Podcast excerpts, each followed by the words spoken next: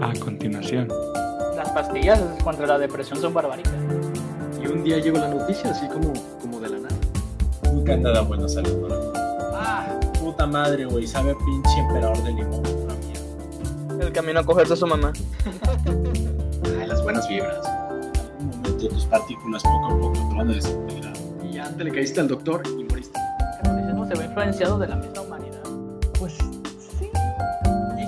te hace sentir chiquito en el universo, no sé qué lo hará. Líneas del tiempo. Saludos, papá. ¿Somos dueños absolutos de todas nuestras decisiones o es un mero espejismo? Muy claro que los humanos estamos construidos. Oráculo, ¿qué va a pasar en mi futuro?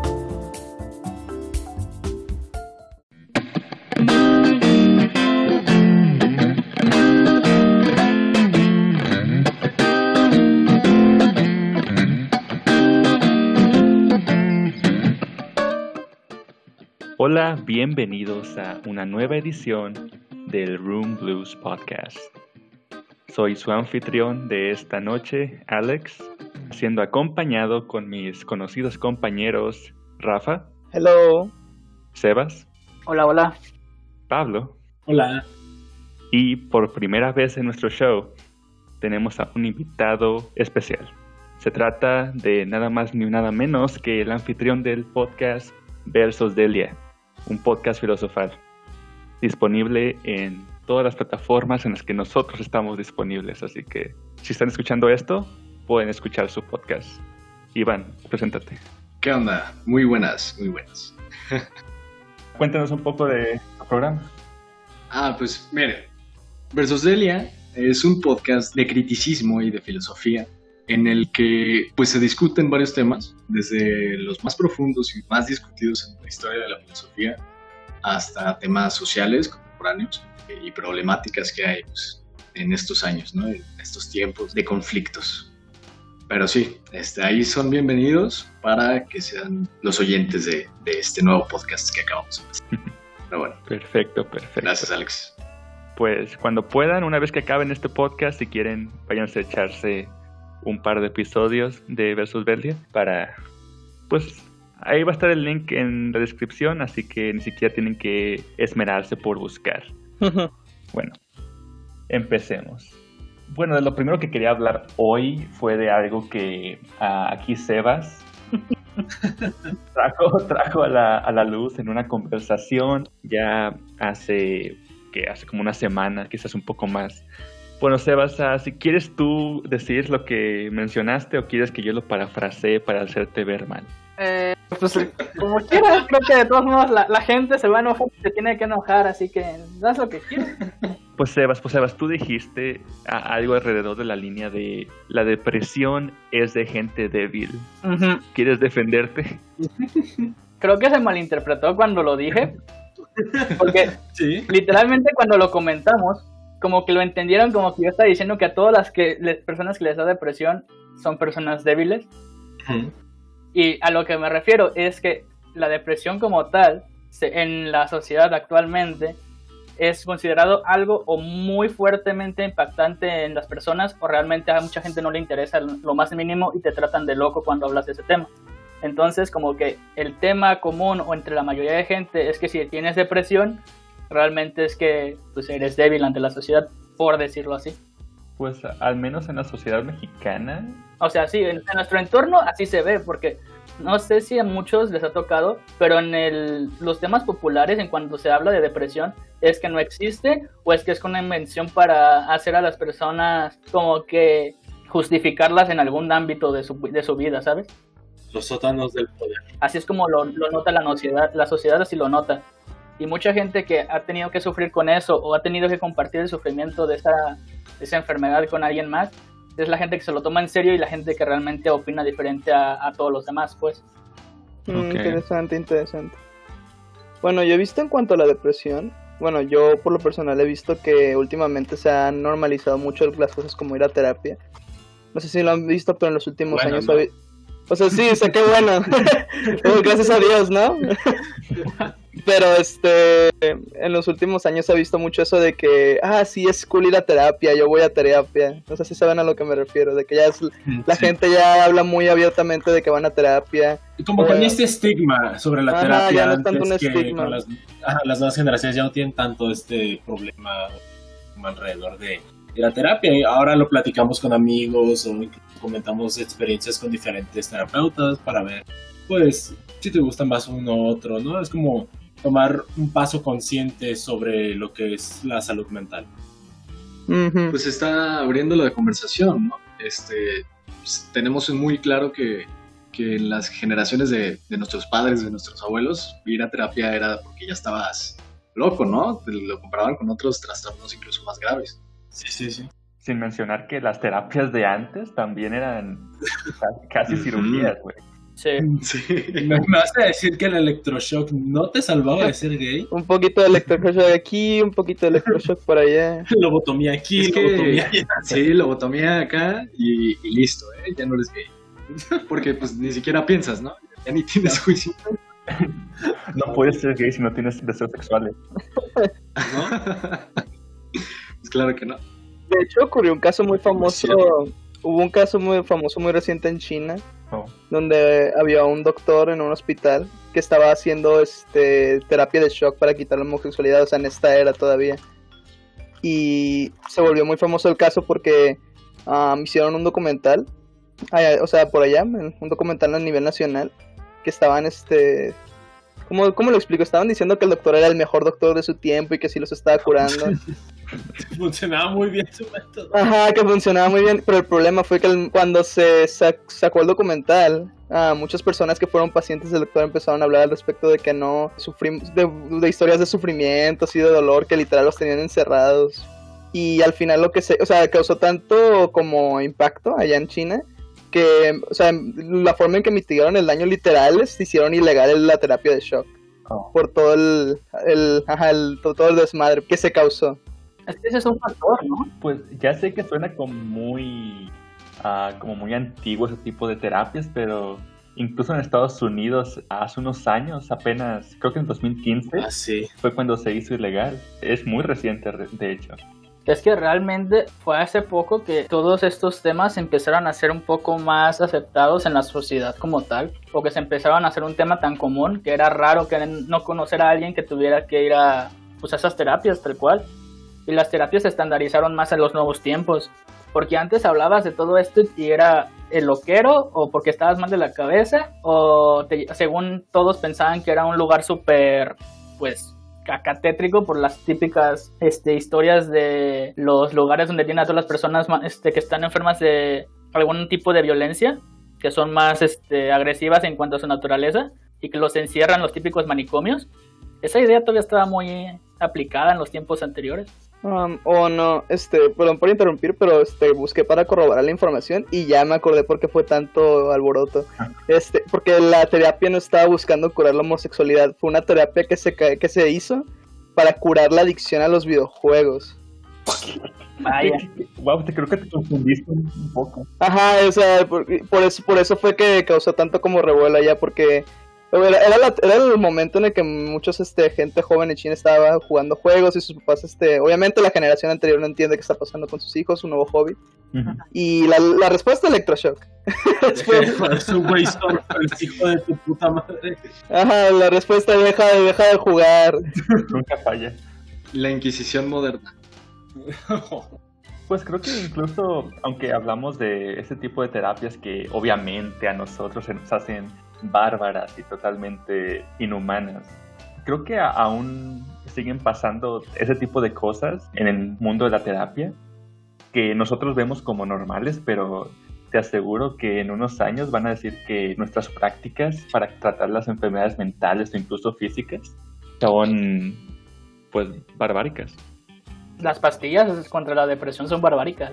¿crees? Sí, eso iba a comentar. La parte de la psiquiatría, pues es prácticamente nueva. O sea, los daños colaterales que tienen los antidepresivos y muchísimos medicamentos psiquiátricos es, es terrible, ¿no? O sea, incluso los antidepresivos tienen, tienden, más bien, a ocasionar un nivel más alto de suicidio. Ujú. Entonces, ahí qué sentido tiene, ¿no? Prefiero estar deprimido pero vivo o no deprimido pero muerto en, Pero a los 27. es ahí que, ok, los antidepresivos fueron la- lo que llevó a la persona a una depresión mayor. ¿O solamente fue de que el tipo de personas a las que están suficientemente deprimidas para que tenga sentido recetarles antidepresivos son más estando suficientemente deprimidas para que se suiciden? Son, son más propensas, ¿no? Ah, son como el 1% de las personas deprimidas. O sea, que la causa de suicidio sea más bien el tipo de perfil que tienen los que son recetados con antidepresivos que los mismos antidepresivos. Sí, sí. Ah, ok, está interesante eso. Es lo de correlación y, cau- y causa. ¿no? O sea, una cosa es que por este métodos directos, o sea, que por esto pase esto, y otra es que pasen al mismo tiempo. No. El tipo de persona que toma antidepresivos Exacto. es la misma persona que es, es propensa a suicidarse.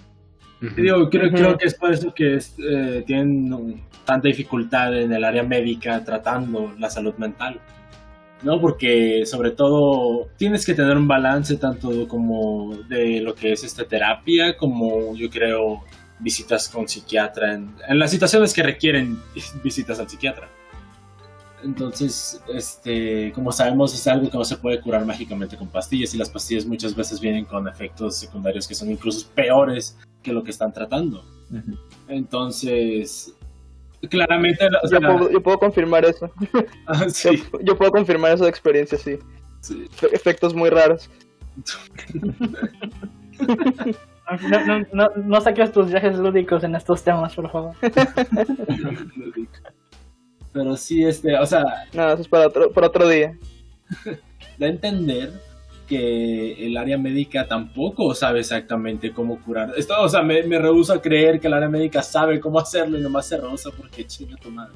Es como las teorías locas de que, todo, de que ya- ya se sabe la cura contra el cáncer y el SIDA, pero no la sacan porque perderían un millón. Ah, el Big Pharma, Big Pharma nunca dejará que te, que te quedes con el cáncer. Hacemos mucho dinero de esos niños. Eh, hacemos mucho dinero con quimio, así que nunca va a pasar.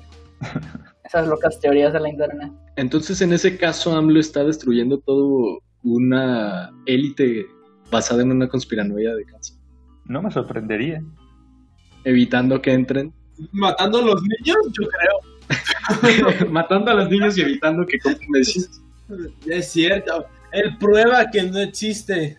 Está matando su negocio de Big Pharma. Ajá, exactamente. Tremendo presidente. AMLO grande.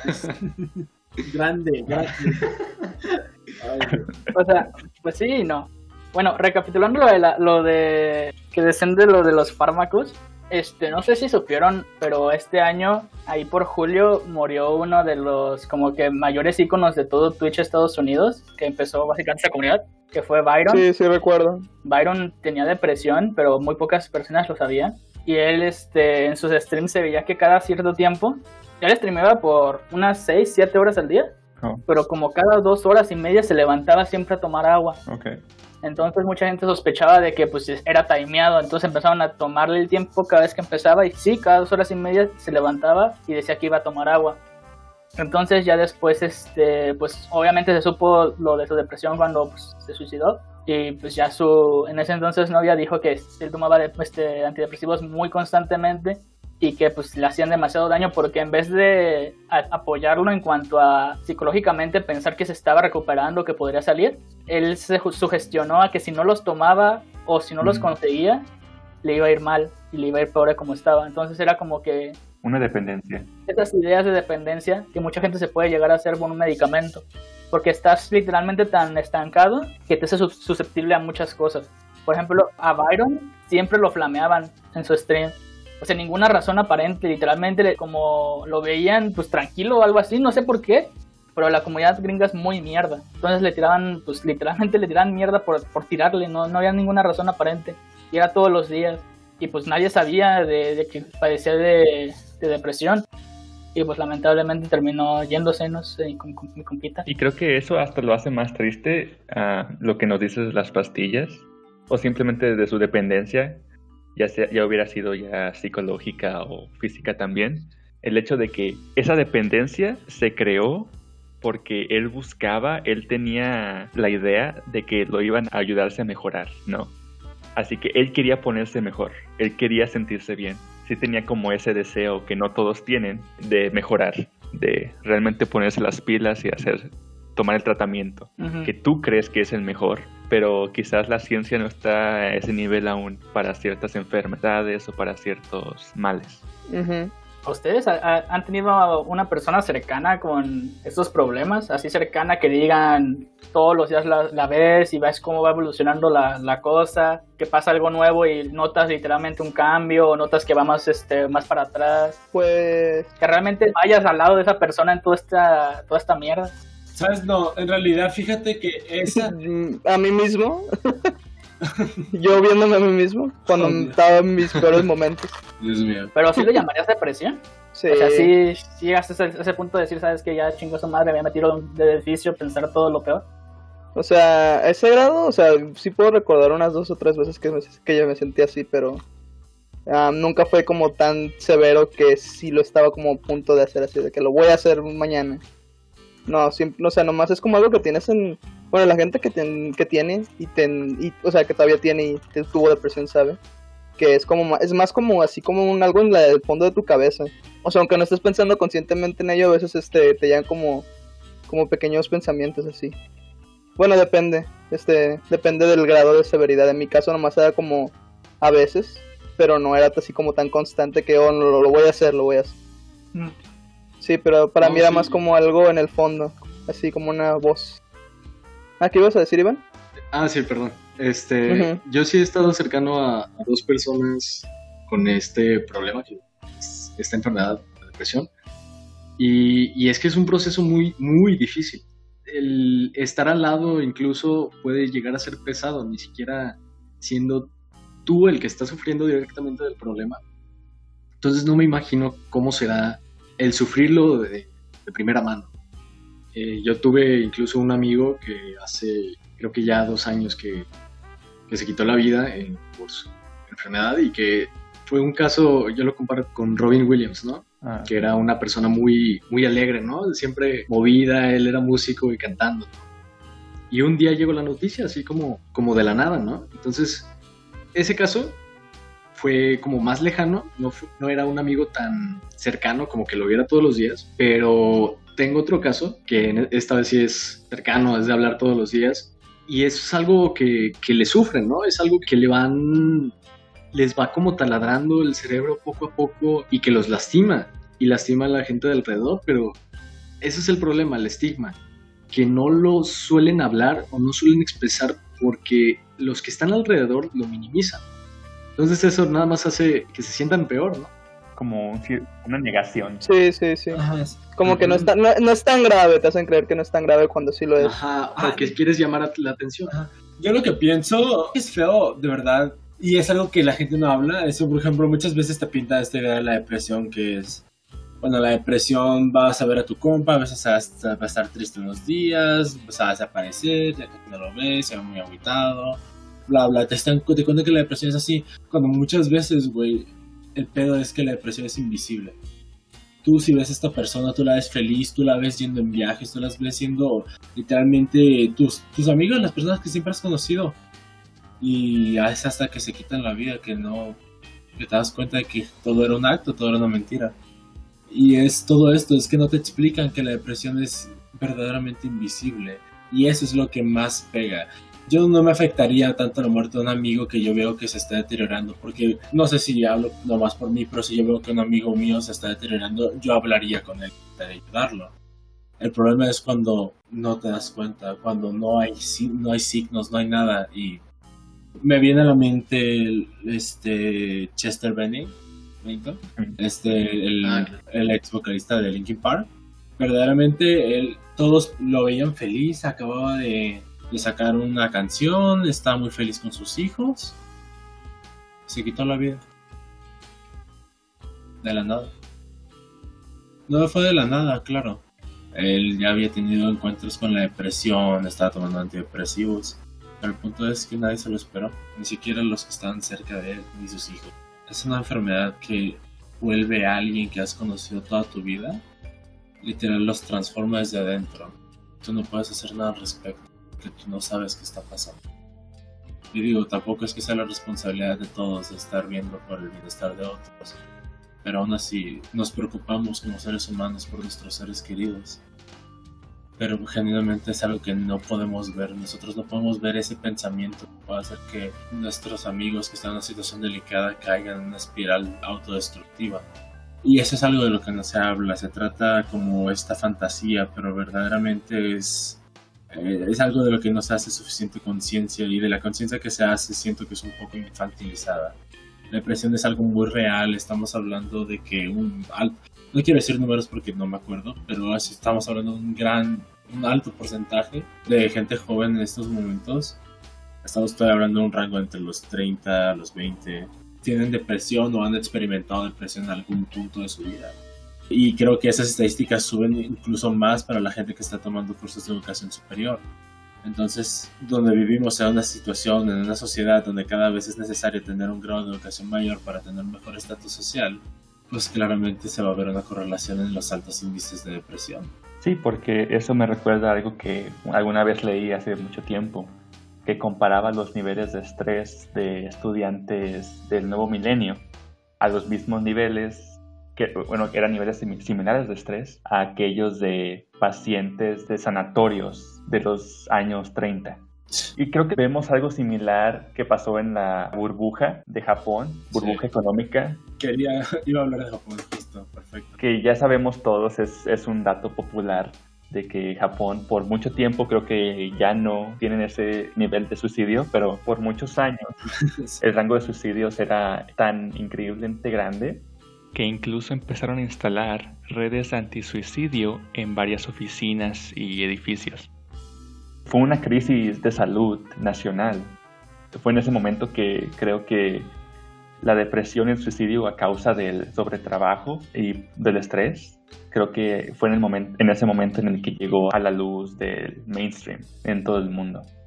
Fue, de hecho, a principios de la era del Internet, así que eso ayudó a su propagación que las enfermedades mentales existen. Y aunque claro, ese estereotipo como viene de Japón, llegando a, digamos, aquí a, las, América, él llega con el estereotipo, ¿no? De que la depresión es, es siempre tristeza y los aspectos invisibles no se resaltan.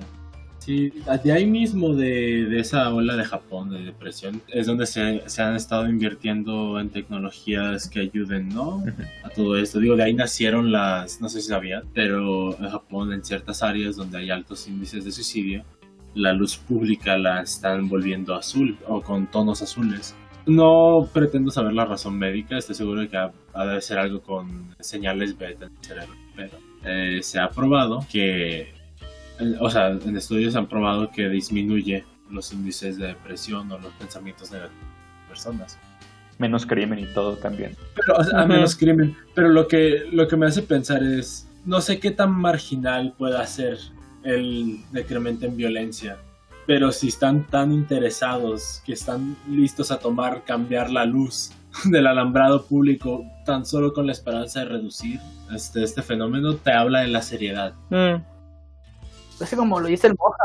O sea, si, si te pones a comparar, yo creo que ahorita, si te pones a comparar, por ejemplo, los datos de a día de hoy con pandemia, al año pasado sin pandemia, incluso será un número mucho mayor, ¿sabes? Yo sigo reiterando que el problema, o más bien la solución, es la discusión del tema. El que se abra la conversación y que se sigan expresando la gente, tanto como los que no tenemos depresión o signos de depresión, para que aquellos que los tengan se sientan cómodos de expresarlos, porque también el que la gente con depresión, por ejemplo, en generaciones anteriores que era muchísimo más callado, visto como algo más grave, la gente prefería no decir nada. Entonces, los que estudian esto, ¿con qué van a estudiar? No hay gente que se presente y diga tengo depresión, eh, son pocos. Y los pocos que llegaban los, los mataban casi casi, ¿no? Los dejaban con un cerebro inservible, electroshock, eh, lobotomías y un montón de terapias pues extremas.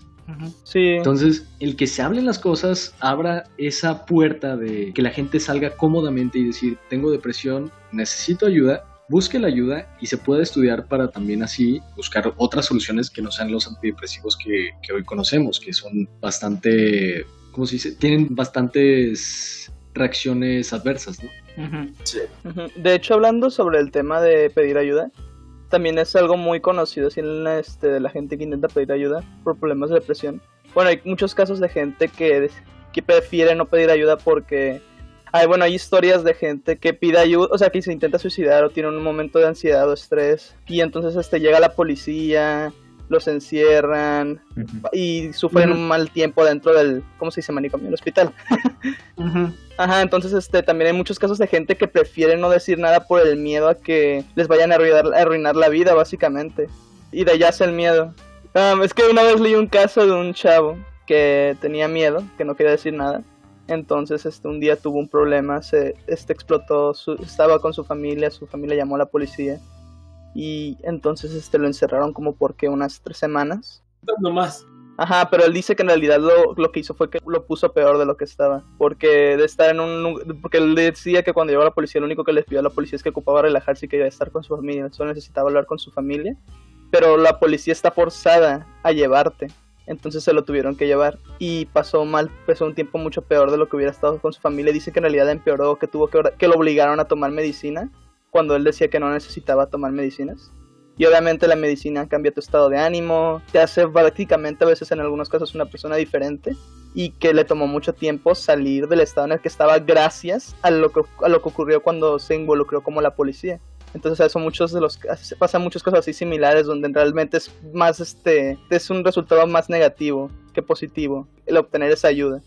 Porque yo creo que aunque hagamos este la ayuda más conocida, yo también creo que un problema más grande es este el trato que se le da a este tipo de personas con un caso más severo de depresión. Sí, y bueno, Ujú. que- quería decir de que, por ejemplo, este tipo de casos de que, y que se hacen totalmente populares en el sentido de que la voz se esparce y eso hace que les dé miedo a las personas realmente salir y pedir ayuda.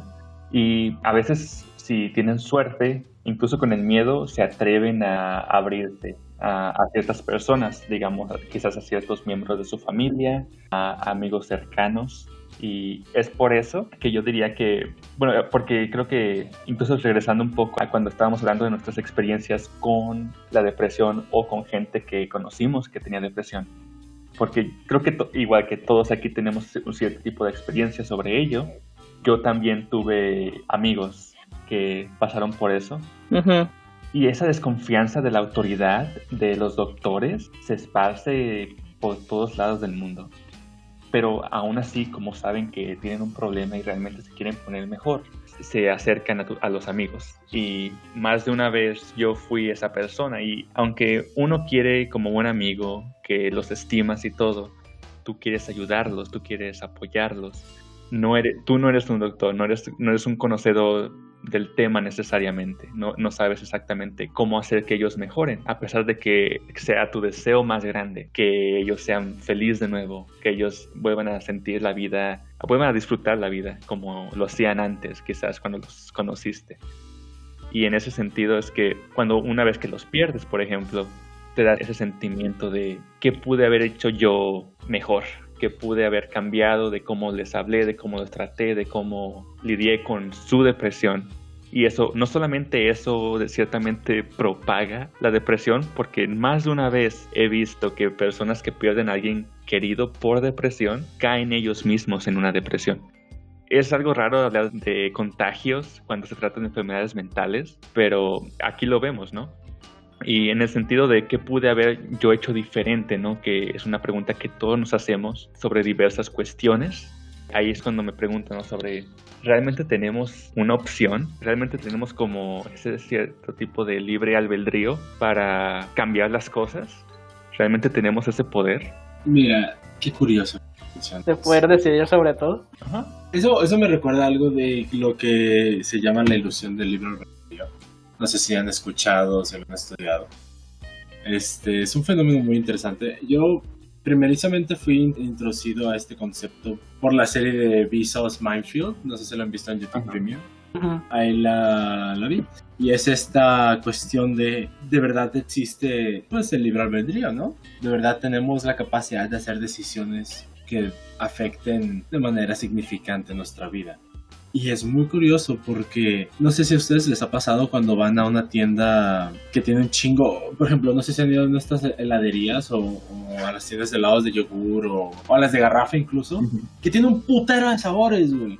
Que tienen tejuino, tienen tequila, tienen rompope, güey, putos sabores que en tu vida habías visto. Entonces hay un chingo y no te puedes decidir cuál quieres. Y entonces te preguntas, güey, solo me puedo comprar una nieve porque comprarme dos es ser gordo y no tengo tanto dinero. Entonces no, voy a comprar una nieve. Pero quiero saber que mi elección es la mejor elección, ¿no? Quiero saber sí. que el sabor que eliges es el sabor que más me va a gustar. No arrepentirte. No arrepentirte. El arrepentimiento aquí es lo clave. Uh -huh. Entonces, estás teniendo todas estas decisiones, todas estas opciones y no puedes tomar la decisión. Uh -huh. Entonces, pues, te lanzas. Dices, este me se me hace bonito y eliges el de limón. Uh -huh. Te empiezas a chingar tu nieve de limón. ¡Ah! Puta madre, güey. Sabe a pinche emperador de limón, pura mierda. emperador de limón.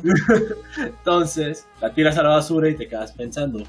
Puta madre, güey, hubiera, hubiera agarrado una de fresa, una de vainilla, ¿no? Me hubiera ido a lo seguro. Sí. Sí. Ahora, esta persona queda arrepentida de su elección, pero tenía la elección de un putero de sabores. Sí. ¿Qué pasa cuando vas a una tienda donde nomás tienen dos sabores, chocolate, vainilla y, y un sabor especial llamado no pidas más? Hmm. Entonces, haz de cuenta que nomás teniendo estas dos opciones, a mitad de las veces no importa qué opción tengas porque se dicen, porque agarras una y dices, ok, está chida, pero ¿qué pasa cuando el personal te dice, nomás tenemos un sabor ahorita? No, se nos descompuso la de chocolate, como siempre, ¿no? En McDonald's. Uh -huh. Ice, Ice, Cream Machine broke. Entonces, te dan, te dicen, solo hay de vainilla. Y dices, ok, ¿sabes qué? Vainilla no es mi favorito, pero pues tampoco es que me disguste. Sí. Y te dan el de vainilla. Y la gente, cuando se termina el de vainilla, puede decir, oye, ese fue un muy buen cono de vainilla. Y ahora viene la cuestión. La persona que tenía más opciones termina arrepintiéndose más de sus opciones, de las elecciones que toma. Mientras que cuando no te dan opción alguna y no hay nada más, o sea, cuando te dan lo que te dan, 100% de las veces no te arrepientes porque no tuviste ninguna elección en eso. Okay. Por eso la democracia nos hace Ajá. más tristes. Pues es, es, esta, es esta cuestión, ¿no? Entonces así te lo explican y lo comprueban en el experimento, donde genuinamente este, la gente cuando tenía menos opciones eran más felices, güey, o, o, eran más cómodos que cuando tenían demasiadas opciones. Y entonces viene a esto la cuestión. ¿Existe el libre albedrío? Entonces lo investigué más a fondo porque dije, bueno, este, no, no hay por qué dejarlo hacia medias, ¿no? ¿Por, por qué no irnos más abajo? Entonces investigué y veo que el, el, este tema se ha tocado por miles y miles de años a través de la historia. Lo que más se me viene a la mente para ejemplificarlo puede ser un poco paradójico, pero es la historia de Edipo. Ah, sí. Okay. Si son familiares, este, sí. la historia. Sí. O sea, a mí, a mí, me gustaría hacer un recuento rápido para los que no la conozcan. Ah, ya, ya. Estaba, estaba pensando por un momento, te lo juro. te voy a ser sincero, estaba pensando en Edipo. Sí, sí, sí, sí. Para los que hayan visto caricaturas japonesas, este... este, no, no, no, este, el concepto de Edipo, este, muchos lo conocerán porque lo llaman el síndrome de Edipo, Uh -huh. que se refiere a cuando te quieres con tu mamá. si, si, lo quieres poner de esa forma. Es que es el mismo síndrome, pero varía, o sea, dependiendo si quieres con tu mamá o con tu papá. Ajá. Son dos síndromes, es lo mismo. El otro es el de Electra. O como le dice la gente hoy, daddy issues, mommy issues. Sí, mommy issues, sí. Total. El punto aquí es que es por, se llama el síndrome de Edipo por la leyenda de Edipo. Donde básicamente llega, está el rey no sé qué, le pregunta al, ora, al oráculo. oráculo, ¿qué va a pasar en mi futuro? El oráculo le dice, tu hijo te va a matar y se acostará con tu esposa. Uh -huh. El rey dice, puta madre. Entonces, él decide como toda persona sana, correcta, pues racional, decide ir a matar a su hijo. Entonces lo hace, pero, pero, pero él es un rey, él es un rey. Entonces manda a un sirviente. El sirviente se apiada de la pobre criatura, no es su culpa. Es su culpa que naciera Paco. Entonces, sirviente se arrepiente, lo deja en una granja o algo así. Y pues al final Edipo no muere. Mucho después Edipo crece con sus padres adoptivos, Superman, una granja, un bebé del espacio. Y termina volviéndose un héroe griego clásico. Se acostó con alguno que otro joven, como todo buen héroe griego. Edipo era como nuestro héroe griego clásico. Él tenía muchas virtudes, pero una falla fatal. Y ese era su temperamento. Entonces, mientras tanto, Edipo estaba caminando por un camino. Y entonces, tan, tan, tan, llega el rey. El rey, quién sabe dónde. Pero llega un carruaje hermoso, ¿sabe? O sea, se sabe que es de una realeza. Pero el carruaje molesta a Edipo. Lo empujan, quitándole el camino, como si fuera, pues, básicamente un plebeyo, que lo es. Bueno, técnicamente es realeza. Total, lo quitan y lo hacen al lado. Ahora, eso hace que Edipo y sus huevos de acero se enojen y decida matar a todos y a cada uno de los que estaban en el carruaje, incluyendo al dueño que estaba dentro. Edipo se roba las cosas y sigue su camino a. Ah, válgame Dios, no me acuerdo dónde era. Total.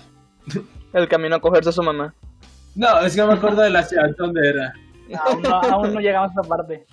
No, no, eso es mucho mejor.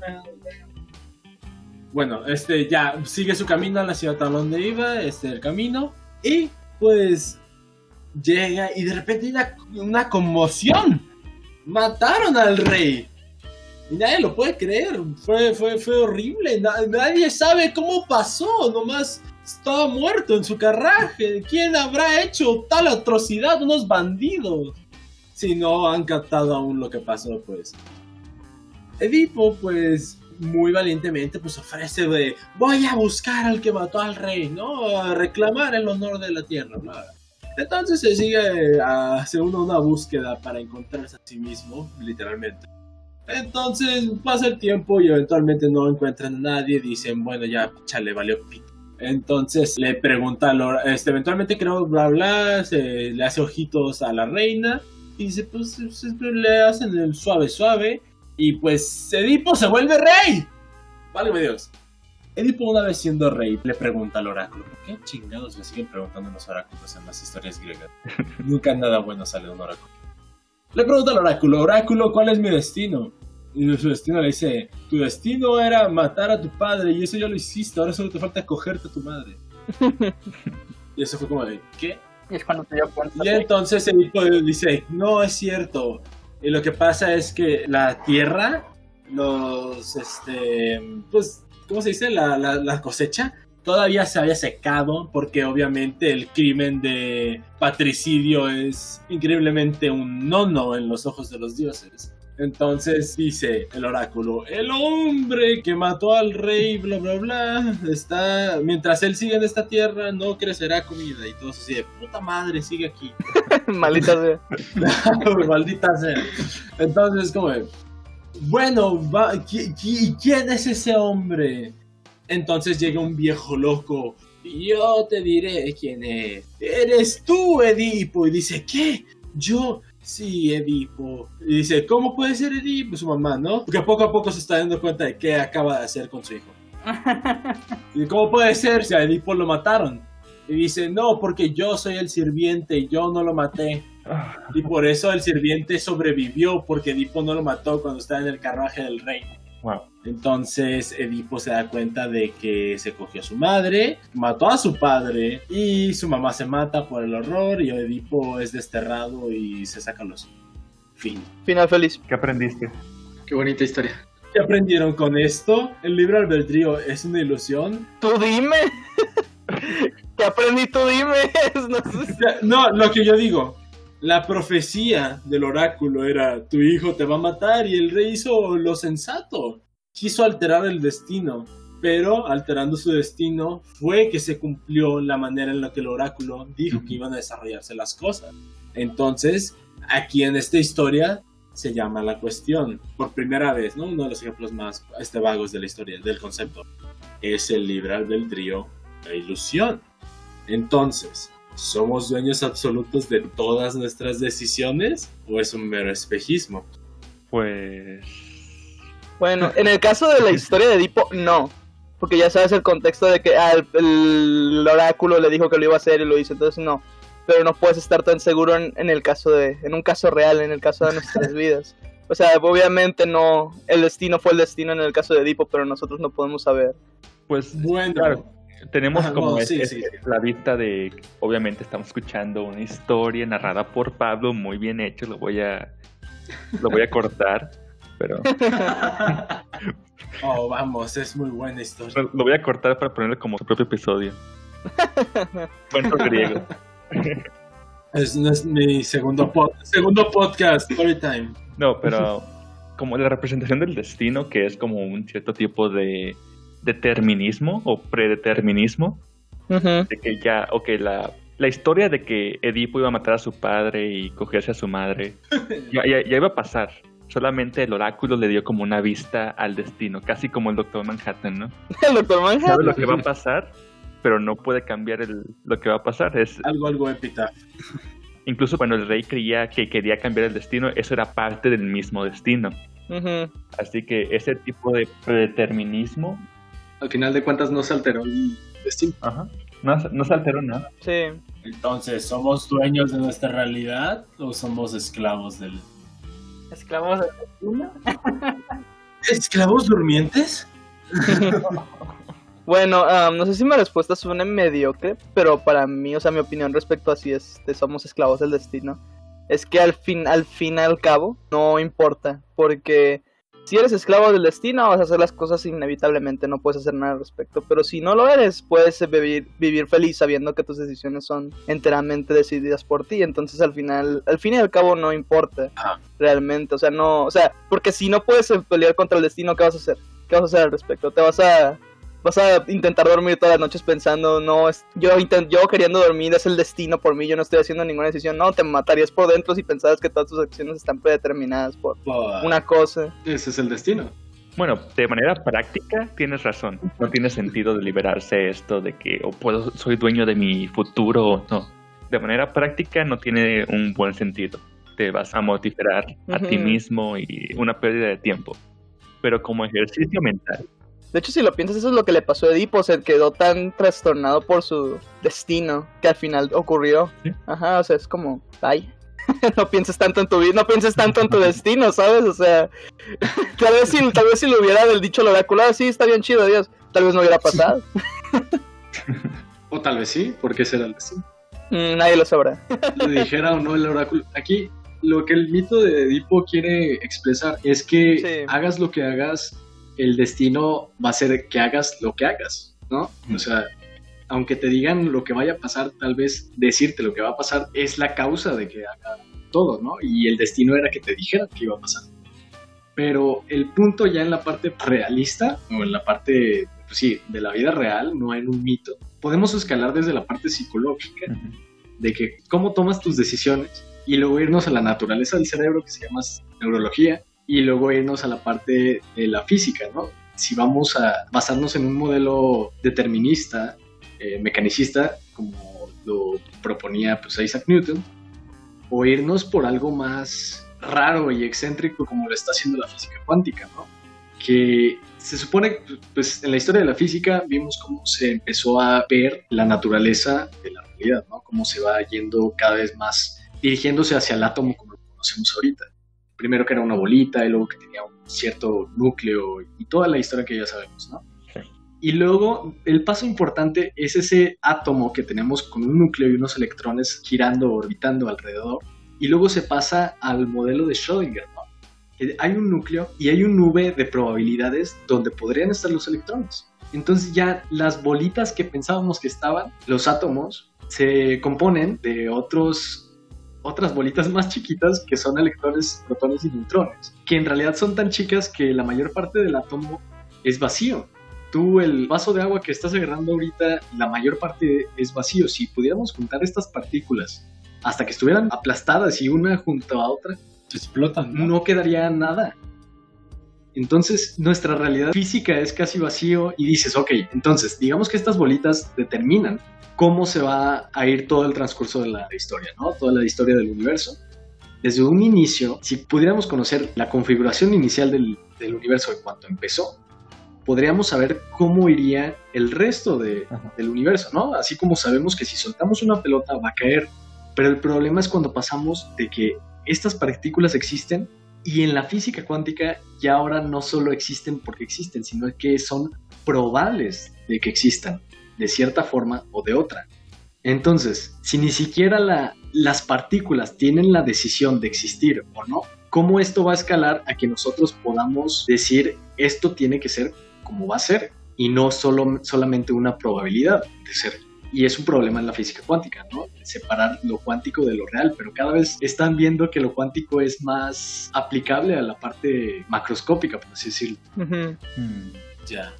Pues este, las, los análisis que tuvieron de la historia fueron geniales.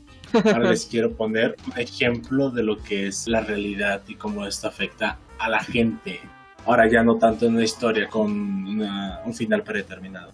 Fue un estudio en Yale y dice, durante el estudio hicieron que 25 universitarios vieran cinco círculos blancos aleatorios en una pantalla del ordenador. Se les dio una fracción de segundo para mirarlos y decir en cuál de ellos se iba a volver rojo, ¿no? Estándar hasta ahorita. Una elección completamente aleatoria, ¿no? Porque aparece en un lugar random, te dan como medio segundo para verlo y tienes que elegir cuál de ellos va a volver rojo. Después tenían que indicar si habían acertado el color, ¿no? Este, la sorpresa aquí es que lo que ellos creían que era una decisión consciente y una predicción acertada, eso fue en realidad un engaño de su mente. Ujú. Porque de una manera inconsciente ya habían visto el color rojo antes incluso de hacer su predicción. ¿Cómo funcionó esto? Bueno, los científicos plantearon, no, no, no exactamente cómo funcionó esto, pero lo que dijeron era de básicamente, nuestro cerebro toma atajos. Sí. Está hecho para tomar atajos. Buscamos patrones para poder eficientar cosas. Literalmente somos máquinas de automatización. Es para lo que vivimos y es lo que hemos estado haciendo desde la revolución industrial. Nuestro cerebro es flojo, le gusta tomar atajos y esto se, se traslada a si nuestro cerebro sabe una respuesta, no necesita molestarse con razonar esa respuesta, nomás necesita saberla, como este conocimiento intrínseco, que no necesariamente eres consciente de tener este conocimiento, ¿sabes? Entonces, dice aquí el, el doctor Guillermo Mattioli, Ma- Mattioli eh, que es el presidente de la sección de Psicología Clínica de la Salud y Psicoterapia del Colegio Oficial de Psicología de Cataluña, dice, él considera que, y cito, el libre albedrío no es libre en absoluto. Es un ideal bastante megalomaníaco que se basa en dos errores. Primero, que la conciencia es consciente de todo y por eso puede tomar decisiones, entre comillas, libres. Y el segundo, que nos podemos independizar, otra vez, entre comillas, libremente de las circunstancias que nos determinan. Quiero oír sus opiniones. Pues mira, de, de hecho iba a mencionar algo muy similar, que es que primero deberíamos definir realmente qué es dos conceptos. Ujú. ¿Qué vergas es el libre albedrío? Así como definir. ¿Qué rayos? ¡Qué putas madre! Mira, te lo defino como lo de. Hay como 20 definiciones y los buscas en internet. Nah, Y dos, la mente, la conciencia, ¿dónde está? ¿Qué tanto Mm. es como totalmente 100% física en tu cerebro? Y por lo tanto, como dijo Iván, ese determinismo de partículas del poco tiempo después del Big Bang que se puede predecir con leyes de la física y por lo tanto podrías definir hacia dónde van tus propios pensamientos ya tomados a la era moderna si calculas todo el movimiento de todas las partículas que formarían tu cerebro y cómo reaccionarían, ¿no? Sí. o es en parte algo no totalmente físico.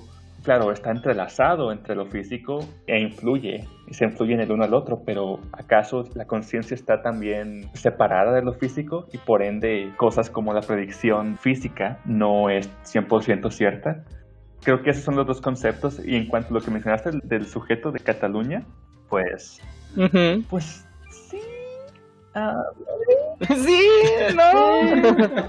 es que a ver, Pues sí. ¿Cómo quieres definir el libre albedrío? Como lo definimos normalmente, que es que tienes elección sobre tus acciones en tu vida. Sí. Es tener control sobre tu realidad. Para mí, eso para todos, yo creo. ¿Es tener control o es tener la elección? Ajá, porque el control de tu vida nunca lo vas a tener. Pues es que si no tienes con- si no tienes elección, no tienes control. Tener elección es tener control. Mm, Pues por tener la elección es que tienes control. Si no tuvieras control, no tuvieras elección. El, un maestro ordena y un esclavo elige elegir. O sea, él elige escuchar. Pero todos los factores a tu alrededor fueron determinados por entes o por otras cosas ajenas a ti. Ajá, exacto. Exacto. Y tú no puedes controlar eso. Entonces no es libre en lo absoluto. Ajá. Y es por eso lo que estamos hablando. Entonces es una ilusión que nos queremos saber porque pensar lo contrario nos volvería locos. O de, de verdad tenemos algún tipo de control real sobre nuestro futuro, sobre nuestro destino, sobre el mundo alrededor de nosotros. Yo creo que control como tal no tienes. Ah, qué chido. A ver, explícate. Es que aquí tenemos que ir construyendo, digo, sí, no, construyendo de lo general a lo particular, ¿no? Este, ver la definición más amplia de la libertad. La libertad sería poder hacer en cuanto a tu imaginación y tu pensamiento pueden, ¿no? Sí. Pero llega primero el primer límite, ¿no? Tenemos la libertad general, la, la libertad ideal, por así decirlo. Claro. Luego está la libertad natural, lo que puedes hacer dentro de la naturaleza de la realidad. ¿no? O sea, no puedes claro. eh, atravesar una pared porque está en contra de las leyes naturales. Este, no puedes volar sin un avión, aparato que te ayude a hacer eso. Pues porque no, no van junto con las leyes de la naturaleza. Entonces, ahí ya perdimos un poco de libertad. Luego vamos a la parte eh, social, la parte que podemos hacer dentro de la sociedad, ¿no? En cuanto a leyes, y a lo que nos permite nuestros allegados, ¿no? Uh -huh. Es muy claro que los humanos estamos construidos psicológicamente para la sociedad. Entonces, mediante la sociedad también nos formamos nosotros. Nos formamos nosotros, nuestras actitudes, nuestras preferencias, todo se va agarrando del entorno, no, no sale nada de nosotros mismos, ¿ok? Entonces se forma lo que sigue, la libertad moral, ¿no? De nuestra propia moral individual aquí ya empieza a haber un límite.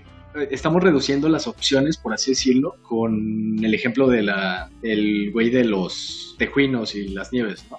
Estamos reduciendo todas las opciones que pueda haber. Pero al fin de cuentas, tu personalidad, todo lo que piensas, conoces, has pensado e imaginado, ha sido gracias al entorno. Y este entorno se, creó a base de otras leyes y otras cosas que podríamos decir que son más deterministas que la pura elección de alguien psicológicamente.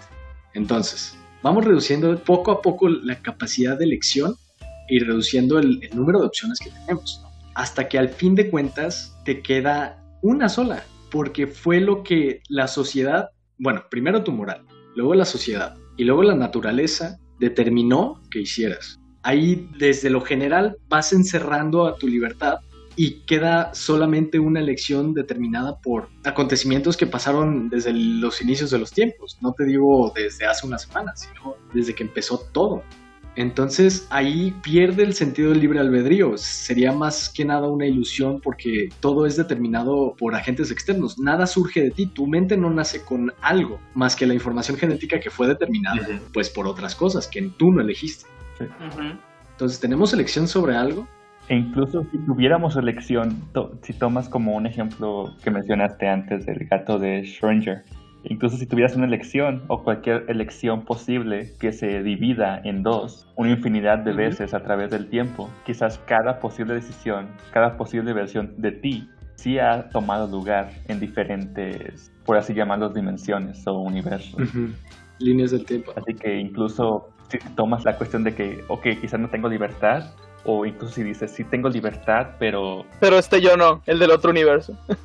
es como, es que de esa manera yo lo veo, ¿no? De, esa es mi opinión personal, de que, ok, quizás tienes una cierta libertad, o tú piensas tener cierta libertad, pero cada decisión posible que hayas tomado, o que tomarás, o que creas que vas a tomar, uh -huh. tomó lugar en otro tiempo, uh -huh. y por ende, mm. ya está todo predeterminado, porque cada posible toma lugar. Es como pensar que pensar en el tiempo como una cosa cíclica, ¿no? Predeterminada y que está destinada a ser lo mismo. Incluso también, sí. Una y otra vez, porque -huh. todo está pasando simultáneamente, ¿no? En algún momento de tu vida tú ya moriste, ahorita estás en las primeras etapas de tu vida, en algún momento del destino, de la historia del tiempo, de la trayectoria de las partículas por el espacio, en, en algún momento tus partículas poco a poco te van a desintegrar hasta que te vuelvas un cadáver O incluso cosas como el destino, que ves como la muerte, que desconoces, pero es inevitable y por ende es predeterminado. Entonces aquí surge una pregunta. Si de todas esas líneas de tiempo existentes y posibles que pueden abarcar desde decisiones nuestras hasta decisiones que nos involucran pero tomadas por otras personas, ¿por qué nuestra conciencia está en esta? Quizás nomás es esta conciencia y tenemos que definir de dónde viene nuestra conciencia, si es enteramente física y por lo tanto perteneciente solamente a esta línea temporal o, es algo más Pero, trascendente. Imagínate a tu plano físico. o sea, tú dices que tu conciencia está aquí y que literalmente tú estás consciente, pero ¿quién te dice que literalmente no estás en otro punto conscientemente igual? Hmm. Porque eres inconsciente de que el otro consciente existe. Verga. pero si en caso de que ya estamos conscientes, como ahorita mismo, que existen los demás, ¿por qué no sentimos eso? Pero no estamos conscientes de ello.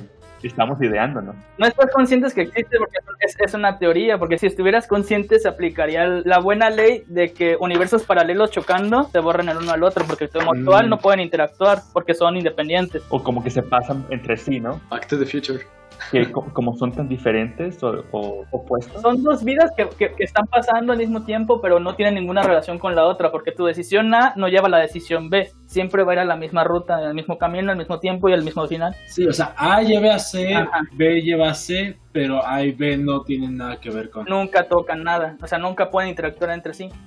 Y tu C varía dependiendo de si tomaste A o tomaste B.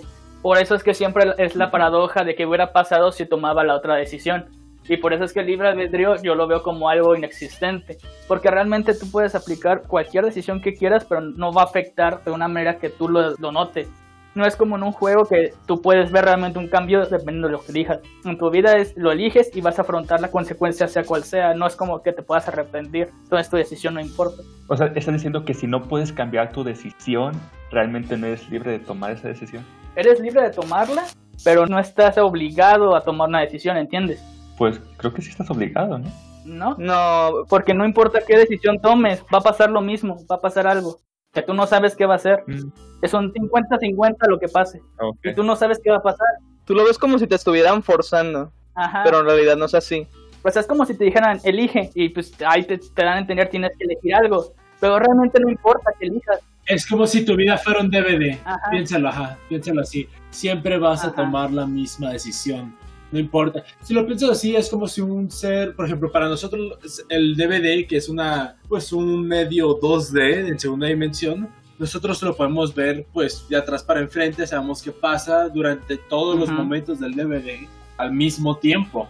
Bueno, si tuviéramos hipotéticamente un ser que viviera o habitara en una cuarta dimensión o una quinta dimensión, él podría ver nuestra dimensión, nuestras vidas como un DVD él podría ver todos los aspectos de nuestras vidas al mismo tiempo. Y si eso no te hace sentir chiquito en el universo, no sé qué lo hará. O sea, es una de las teorías que hay de que cuando tú mueres, realmente lo que pasa es que asciendes a la otra dimensión. Y la teoría que abre eso es la teoría del limbo, que es de que hay un mm. universo paralelo que tú no ves, que es un universo paralelo que interactúa contigo, pero que tú no puedes interactuar con él porque básicamente está en una dimensión superior a la tuya.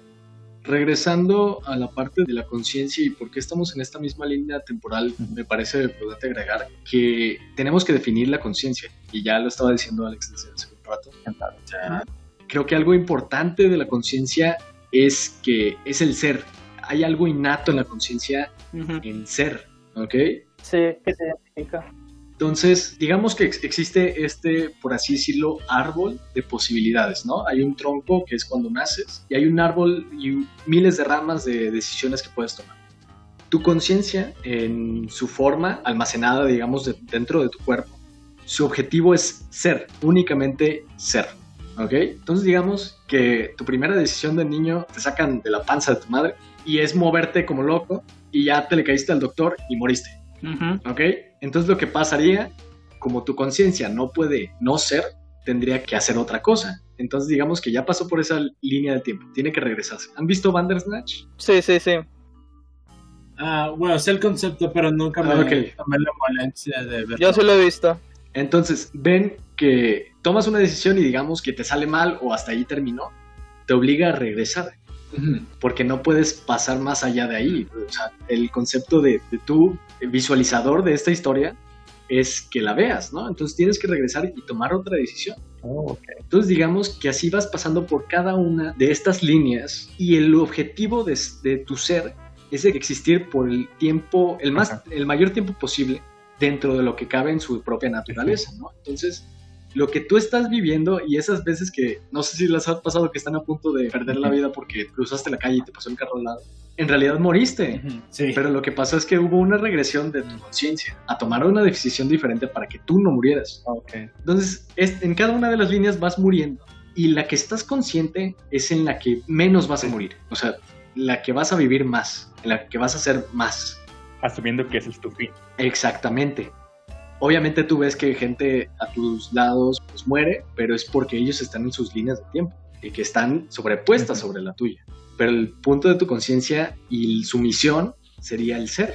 Entonces está viajando como si fuera Bandersnatch, línea por línea hasta que llegues al objetivo que es ser por un mayor tiempo. Y simplemente en este momento no, no tendríamos la conciencia de que estamos pasando por algo así. Exactamente. Pero en ese caso, ¿cuál es el final, o sea, de todas tus líneas? O sea, si digamos que no, ah, no, no, no- el carro no te atropelló, este viviste. Es- Eso automáticamente insinúa, in- dice que no hay vida después de la muerte. No. E- es como "Ah, la muerte es el fin.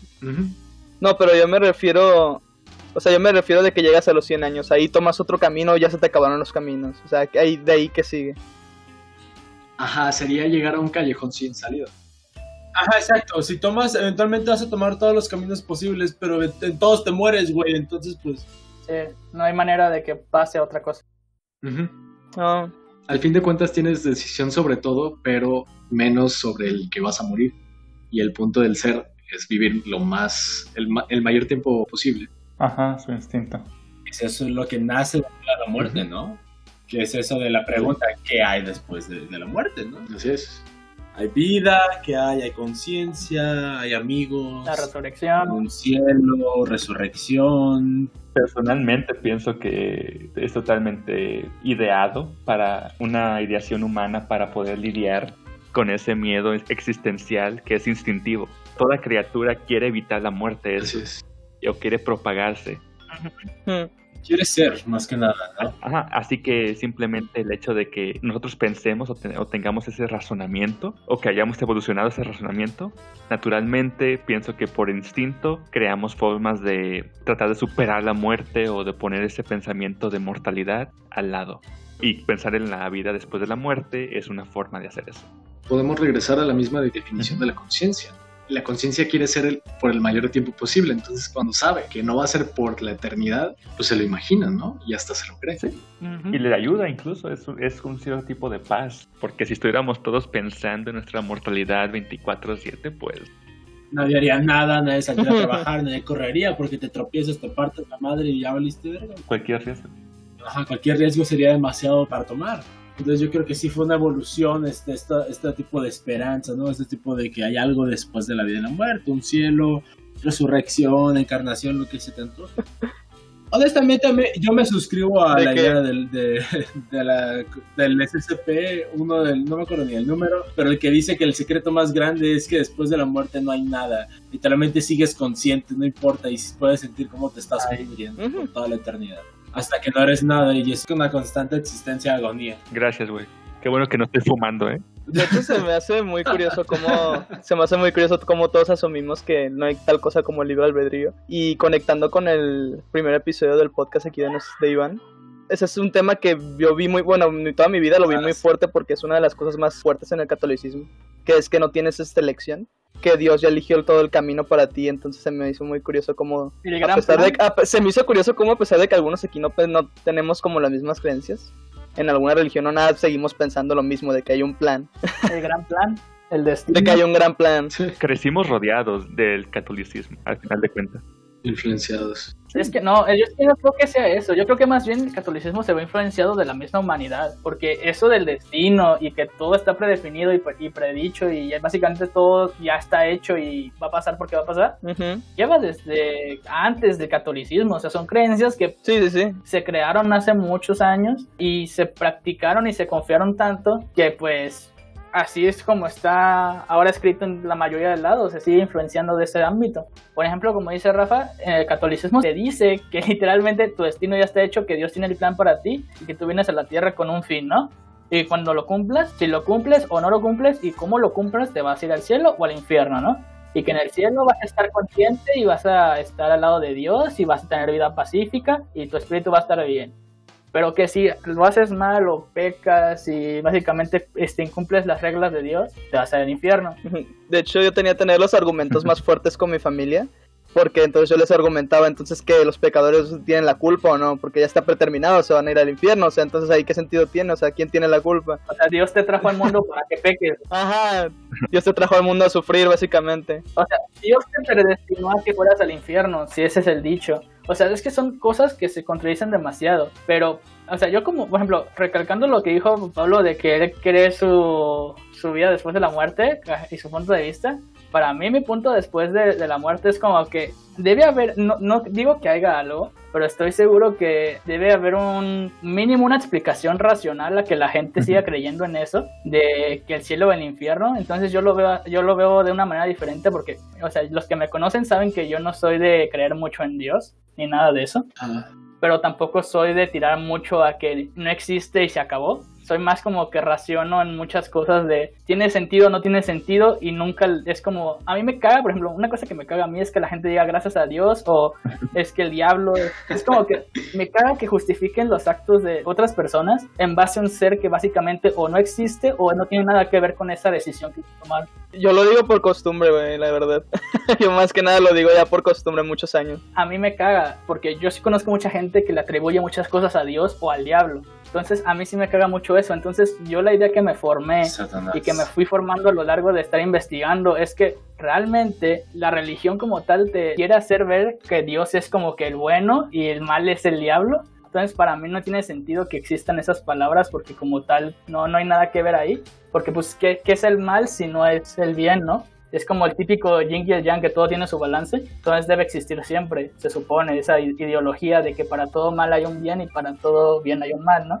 Entonces yo creo que realmente el que decide si crees en irte al cielo o al infierno eres tú, o sea, tú te autojuzgas y te autorrealizas y dices, ¿sabes que me merezco ir al cielo o al infierno? Y con esa idea te vas a morir, o sea, no importa si vas o no, o no vas, porque pues, tú sabes a dónde vas a ir según tu ideología, ¿no? Por, por más que no exista o si exista, ¿sabes?